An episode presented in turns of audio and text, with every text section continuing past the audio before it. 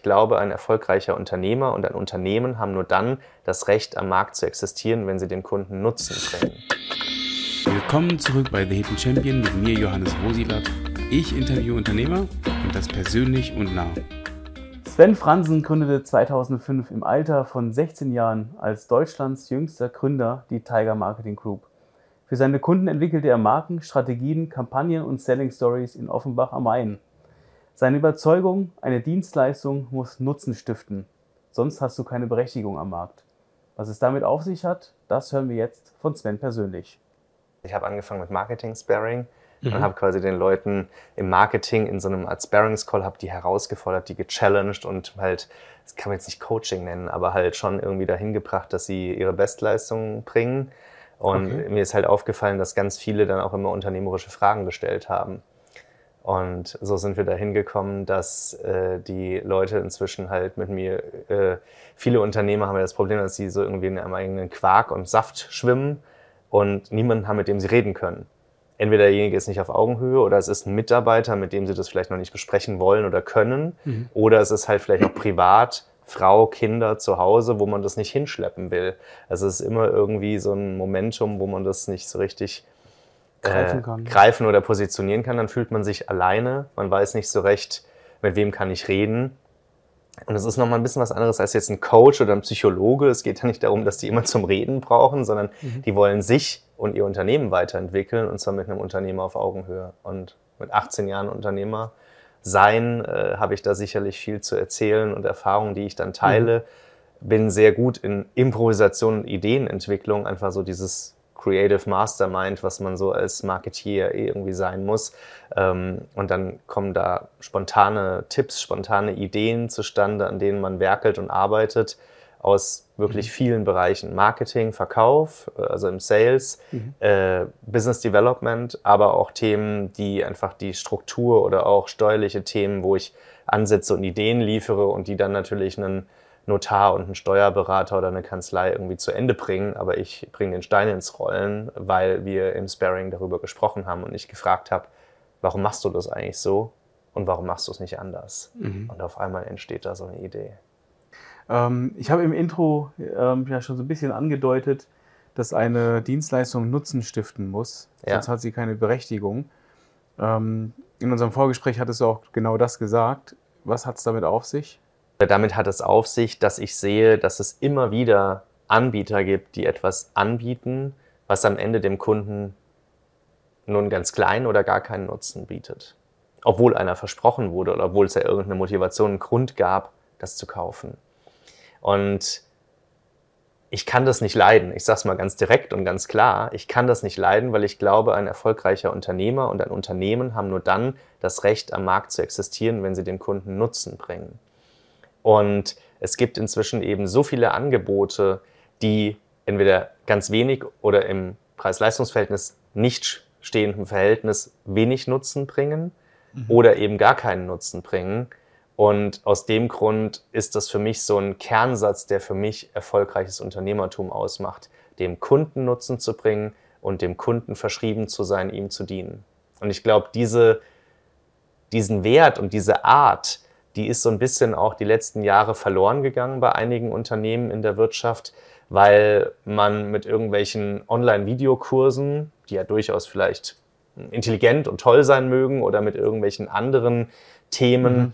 nur auf das schnelle Geld und schnell reich werden aus war, ohne werthaltig oder wertehaltig und nachhaltiges Unternehmertum zu schaffen.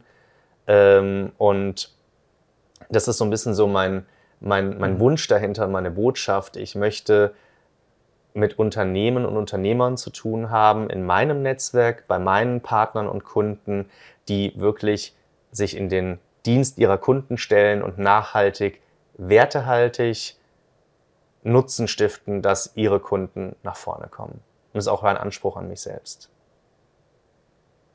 Das ist vielleicht auch eine Challenge. immer diesen Anspruch auch gerecht zu werden, weil jeder ja auch mit unterschiedlichen Belangen kommt und man abwägen muss, was ist jetzt die, die beste Maßnahme, die ihm jetzt den größten Nutzen stiftet. Das ist ja nicht immer gleich klar, ne? Das stimmt, wobei man natürlich sagen muss, ähm, du hast ja im Intro gesagt, dass wir Selling Stories entwickeln. Das heißt also Markenstories und Storytelling, die verkaufen und die eben das repräsentieren, mhm. was du bist als Unternehmen, als Marke oder auch als Unternehmer. Und das ist tatsächlich die größte Challenge und Herausforderung der meisten unserer Kunden, dass sie gar nicht wissen, wie toll sie selbst sind oder wie sie das in Worte fassen sollen und sich deshalb unter Wert verkaufen oder eben nicht so gut am Markt äh, präsentieren und verkaufen, mhm. weil sie einfach das nicht richtig darstellen. Und alleine, wenn wir da tief graben, die richtigen Fragen stellen, in Workshops das herausarbeiten und herauskristallisieren, dann in einer Geschichte und das Darstellen, da sind die meisten unserer Kunden schon so dankbar und haben so viel Nutzen mitgenommen, den sie so selbst gar nicht kreieren konnten, weil mhm. man ja schlecht auf sich selbst gucken kann. Also da ist die Außenansicht einfach manchmal sehr wichtig, um da einen Schritt nach vorne zu kommen. Was für Fragen stellst du eigentlich in so Workshops? Zum Beispiel die Frage nach dem Nutzen. Was ist der Nutzen für eure Kunden? Wie sehen eure Kunden aus? Was ist deren größtes Problem, größte Challenge? was äh, löst ihr für eure Kunden oder wo macht ihr es für sie bequemer, komfortabler oder welchen Schmerz nehmt ihr weg? Das sind tausende von Fragen, die am Ende dazu führen, dass mhm. man eine Identität schafft, eine Kommunikation schafft, die dem Endkunden bewusst macht, warum man mit dieser Marke oder diesem Unternehmen zusammenarbeiten sollte und was heute immer mehr mitschwingt, auch gerade im Employer Branding, um neue Mitarbeiter anzuziehen. Auch dafür ist ja die Identität und die Kommunikation sehr wichtig. Es ist das Warum. Also, mhm. warum bin ich als Unternehmer und Unternehmen angetreten?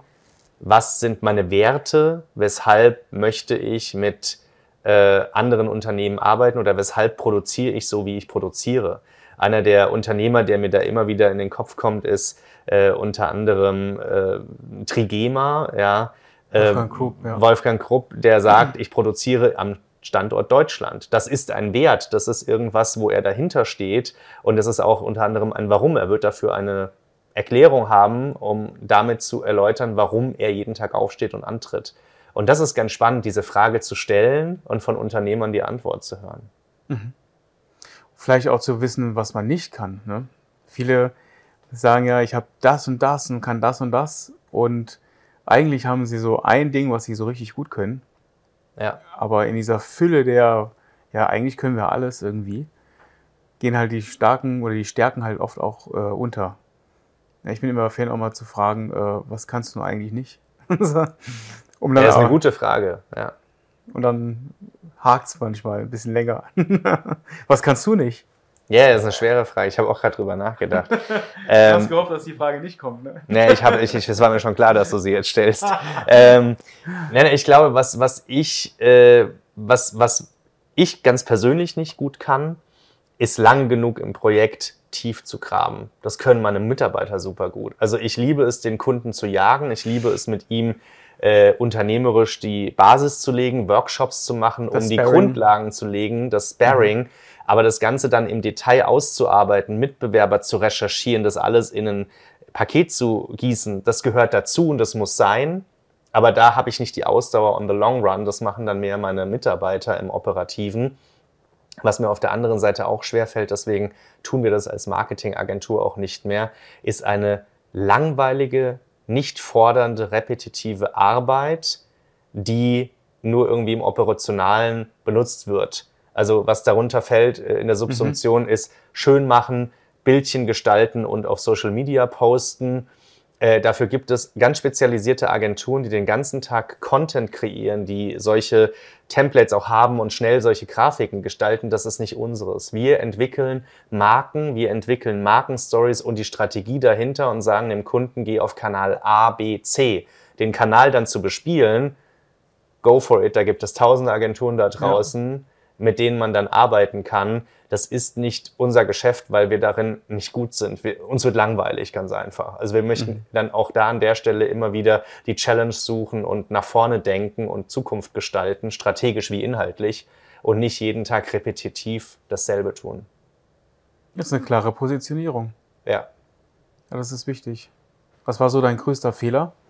Mein größter Fehler war tatsächlich, dass ich häufig zu groß gedacht habe und das sogar in den Einkäufen wiedergespiegelt habe. Ganz konkretes Beispiel. Ich habe noch im Kinderzimmer bei meinen Eltern im Elternhaus gesessen und wir hatten schon eine Siemens Telefonanlage für, ich glaube, 200 äh, Nebenstellen. Also der Gedanke war da, wir werden irgendwann mal 200 äh, Telefonapparate haben. Als ich dann ausgezogen bin, hatten wir natürlich auch entsprechend ähm, dann ja ein Team, wo wir die Apparate auch irgendwann brauchten. Von dem her war das vielleicht dann schon die Basis. Aber wenn man sich überlegt, zu dem damaligen Zeitpunkt so eine große Telefonanlage, finanziert und gekauft zu haben, äh, for nothing. Es hätte vielleicht auch einfach so ein ja, schnurloses Telefon gereicht, ja. Äh, und äh, das sind so Themen, da war ich manchmal schon fünf Schritte in der Zukunft und habe heute aber schon eine Entscheidung getroffen oder irgendwas finanziell entschieden und gezahlt, obwohl es noch nicht so weit war. Und ich glaube, da hätte ich an anderer Stelle das Geld besser investiert und vielleicht dadurch auch mhm. anderes Wachstum oder andere Wege gehen können. Ah, da muss man durch. Ja. Wenn man eine Vision hat, hey, das läuft doch so geil, ich will noch viel, viel mehr Mitarbeiter haben, dann kommt die gute Telefonanlage. Richtig. Und heute braucht sie kein Mensch mehr, weil wir heute nur über Softphones telefonieren. Ja. Ne? ja. Das äh, geht auch wenn als online relativ gut. Ja. ähm, du hast vorhin schon gesagt, dass du äh, unterschiedlichste Mentoren hattest für die unterschiedlichsten ähm, Bereiche. Hattest du eine, eine, eine Frage im Kopf oder eine Tendenz und daraus hast du dann überlegt, ich brauche diese Expertise noch und holst mir dann einen Mentor oder wie hast du das gemacht? Oder ging das, kam das einfach während äh, des Schaffens? Du hast mich ja vorhin gefragt, wie ich mein Know-how bekommen habe. Ja. Und als ich gegründet habe, wurde ich ja schon begleitet von einem Mentor, also einem Unternehmer, der auch selbst Unternehmensberater war und sich mir angenommen hat. Ich war es also von Anfang an gewohnt, äh, oder kannte die Art des okay. Know-how-Transfers ja. mit Mentoren zu arbeiten. Und ich habe es vom ersten Moment an direkt gesprochen nicht nur genossen, sondern ja. auch den Nutzen verstanden dahinter und habe gesagt, das führe ich weiter. Ich werde immer einen Mentor oder eine Mentorin haben. Und äh, es ist tatsächlich so gekommen, dass ich immer aus einem Mentor irgendwann herausgewachsen bin. Also das dauert ein paar Jahre, drei, sieben, je nachdem. Und dann wächst du aus einem Mentor heraus und merkst, okay, die Gespräche wiederholen sich, da kommt nichts Neues mehr. Und dann ist Zeit weiterzuziehen, Danke zu sagen und einen neuen Mentor zu suchen. Mhm. Und so habe ich das auch immer gemacht. Und natürlich habe ich mir dann die Frage gestellt, A, wo kriegst du jetzt den Mentor her? Und B, was will ich überhaupt für einen Typ haben? Soll der jetzt mehr in Richtung Skalierung gehen, Führung und viele Mitarbeiter? Oder was will ich für Menschen haben, die mich da jetzt inspirieren und als Mentor irgendwo auch begleiten und inspirieren? Mhm. Und tatsächlich habe ich meinen größten Fokus immer auf das Menschliche gelegt. Mir waren immer die menschlichen Werte und wie dieser Mensch lebt sehr wichtig. Ist es also auch ein freiheitsliebender Mensch wie ich? Hat er Werte, die er verfolgt? Hat er ein Warum? Hat er eine Familie, was mir persönlich sehr wichtig ist? Hat er eine Familie oder ist es irgendwie so ein Hardliner Einzelkämpfer? Mhm. Weil mhm. mit so jemandem wäre ich, glaube ich, mit meinen Werten menschlich nicht übereingekommen. Und so ähm, habe ich mir immer Mentoren gesucht, um nicht im eigenen Saft zu schwimmen und eben an der Stelle immer weiterzukommen. Nicht im eigenen Saft zu schwimmen. das ist ein geiles Wort. Ja, ich finde das ganz furchtbar, wenn man ja, immer, also es gibt ja viele Unternehmer, die sind alleinige Gesellschafter, Geschäftsführer. Und wenn man ihnen die Frage stellt, mit wem kannst du eigentlich reden, dann sagen sie ja eigentlich mit niemandem. Also Unternehmer auf Augenhöhe, das geht im Netzwerk, aber vielleicht ist es ein Mitbewerber oder jemand Fremdes, dem wollen sie keine Geheimnisse sagen. Das heißt, der sichere Raum fehlt. Mit der Frau, den Kindern, dem Ehemann oder der Mama und der Oma, also der Familie zu Hause, da will man die Arbeit nicht hintragen. Und äh, irgendwie mit den Mitarbeitern zu sprechen, die vielleicht auch irgendwie einen Stellenabbau oder irgendwelche notwendigen Schritte gar nicht, noch nicht wissen sollen, äh, da ist auch kein sicherer Raum da. Das heißt, es fehlt jemand, mit dem man sich austauschen kann. Es fehlt der Sparingspartner, es fehlt der sichere Raum, ja. es fehlt der Unternehmer auf Augenhöhe. Und äh, das ist etwas, was du in einem Mentor, in einem Aufsichtsrat, in einem Beirat, in einem Sparingspartner mhm. finden kannst, mhm. äh, um eben dich selbst auch zu reflektieren und mal was zu erzählen und die Gegenseite sagt dir einfach mal, was sie davon hält und spiegelt dich mal, weil sonst drehst du dich ja wirklich in deinem eigenen Quark immer nur im Kreis. Im eigenen Saft. Ja. Das ist blöd. Ja. Das ist eine Herausforderung für viele. Was, ist, was hast du als letztes gegoogelt? Oh, PlayStation 5. Echt? Ja, Wann? heute. Okay. Die ist ja schon recht alt, habe ich jetzt erfahren in Wikipedia. Die ist ja seit Letz- 2020 schon auf dem Markt, aber ich habe es trotzdem heute erst gegoogelt. Okay. Was hältst du von Wertschätzung? Sehr viel. Ich glaube, dass Wertschätzung notwendig ist, um Menschen glücklich zu sehen, ihnen Danke zu sagen und auch Motivation zu streuen, weiter am Ball zu bleiben und den Drive beizubehalten. Gelernt habe ich das vor allem im Ehrenamt. Ich bin jahrelang in verschiedensten verantwortlichen Ämtern bei den Wirtschaftsjunioren aktiv gewesen und im Ehrenamt kriegst du kein Gehalt, im Ehrenamt kriegst du kein Geld. Das heißt, die einzigen Motivatoren, die wir haben, sind wohlwollendes Miteinander mit viel Respekt, Wertschätzung und Danke sagen durch Ehrungen. Das sind die einzigen drei Punkte, wie man Menschen führen und dort motivieren kann. Und äh, da habe ich gelernt, dass Wertschätzung ein extrem wichtiges Thema ist und wir häufig auch Dinge für bare Münze nehmen, obwohl sie so Standard gar nicht sind oder so kostbar sind, ja. Und ich, ich, wir, wir pflegen das auch zu Hause zu sagen, danke, dass du gekocht hast, danke, dass du die Wäsche gewaschen hast, um sich einfach gegenseitig Wertschöpfung entgegenzubringen, um gemeinsam an einem Strang zu ziehen. Weil äh, es mag zum Beispiel auch Haushalte geben, die haben eine Putzfrau und da macht es eben keiner vom, von den Haushaltspersonen. Ja, und wenn man aber selbst in seinem Haushalt sich selbst um so Dinge kümmert oder der andere hat gerade für einen Wäsche gewaschen, dann finde ich, ist das wichtig, dass man sich bedankt, um zu zeigen, ich habe das wahrgenommen, ich habe es gesehen und ich bin dir dafür tief dankbar. Wenn du einem anderen jungen Unternehmer oder einer, der es vielleicht werden will, einen Tipp mit auf den Weg gibst oder einen Ratschlag, wer, wie könnte dieser Ratschlag oder wie könnte der Tipp aussehen? Denk nicht zu viel nach, lass die Leute reden und mach einfach. Was würdest du dir selber wiedergeben oder wieder sagen? Also wenn jetzt äh, dein, dein jüngeres Ich, äh, der steht jetzt da wieder, 16, was würdest du dem sagen? So ähnlich. Ich würde sagen, hör nicht auf die Leute. Okay. Ganz einfach aus der Erfahrung heraus, dass so viele Menschen äh, dir irgendetwas erzählen und sagen, ja, aber Achtung, du hast da ein Risiko oder Vorsicht oder meinst du, das klappt? Oder was ist, wenn denn das und das passiert und eintritt? In den meisten Fällen wird dieses Kopfkino und diese Risiken, die natürlich immer bei allem, was wir tun, da sind im Leben, werden nicht eintreten, aber wir machen uns so viel Gedanken darüber, dass das Kraft, Zeit kostet und uns häufig von Dingen abhält, Ja. sie zu tun.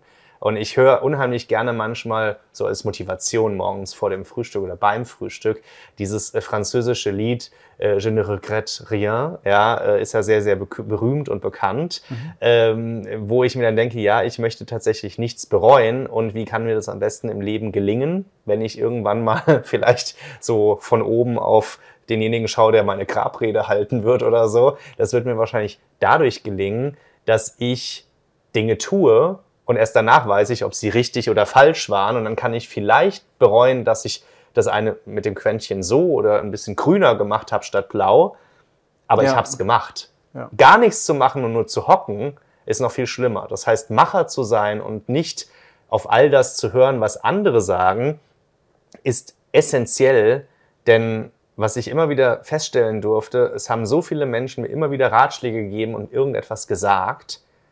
Aber was dabei der große Unterschied war, war, dass, dass das deren Perspektive war und deren Lebensweg, aber nicht mein Lebensweg. Und wir gehen alle einen anderen Weg und müssen uns dessen bewusst sein, dass wir Ratschläge einholen können. Ich habe darüber gesprochen, wie wichtig ich Mentoren finde. Wir aber am Ende unseren eigenen Weg in unserer eigenen gedanklichen Abwägung gehen müssen. Und ich glaube auch, weil du eben sagtest, ähm, etwas nicht zu bereuen, ist schon auch eigentlich ein, ein mega schönes Gefühl, weil du weißt, du hast alles aus einem guten Gewissen heraus gemacht. Und ich glaube, wenn man etwas aus einem Guten heraus macht, wirst du nie etwas bereuen, Ja, sehe ich genauso. weil das einen Wert hat Ja, und es recht ist. Ne? Kann man so sagen? Rechtschaffend? ja. Ja. Jetzt habe ich noch zwei Fragen. Go for it. fast am Ende. Verdammt.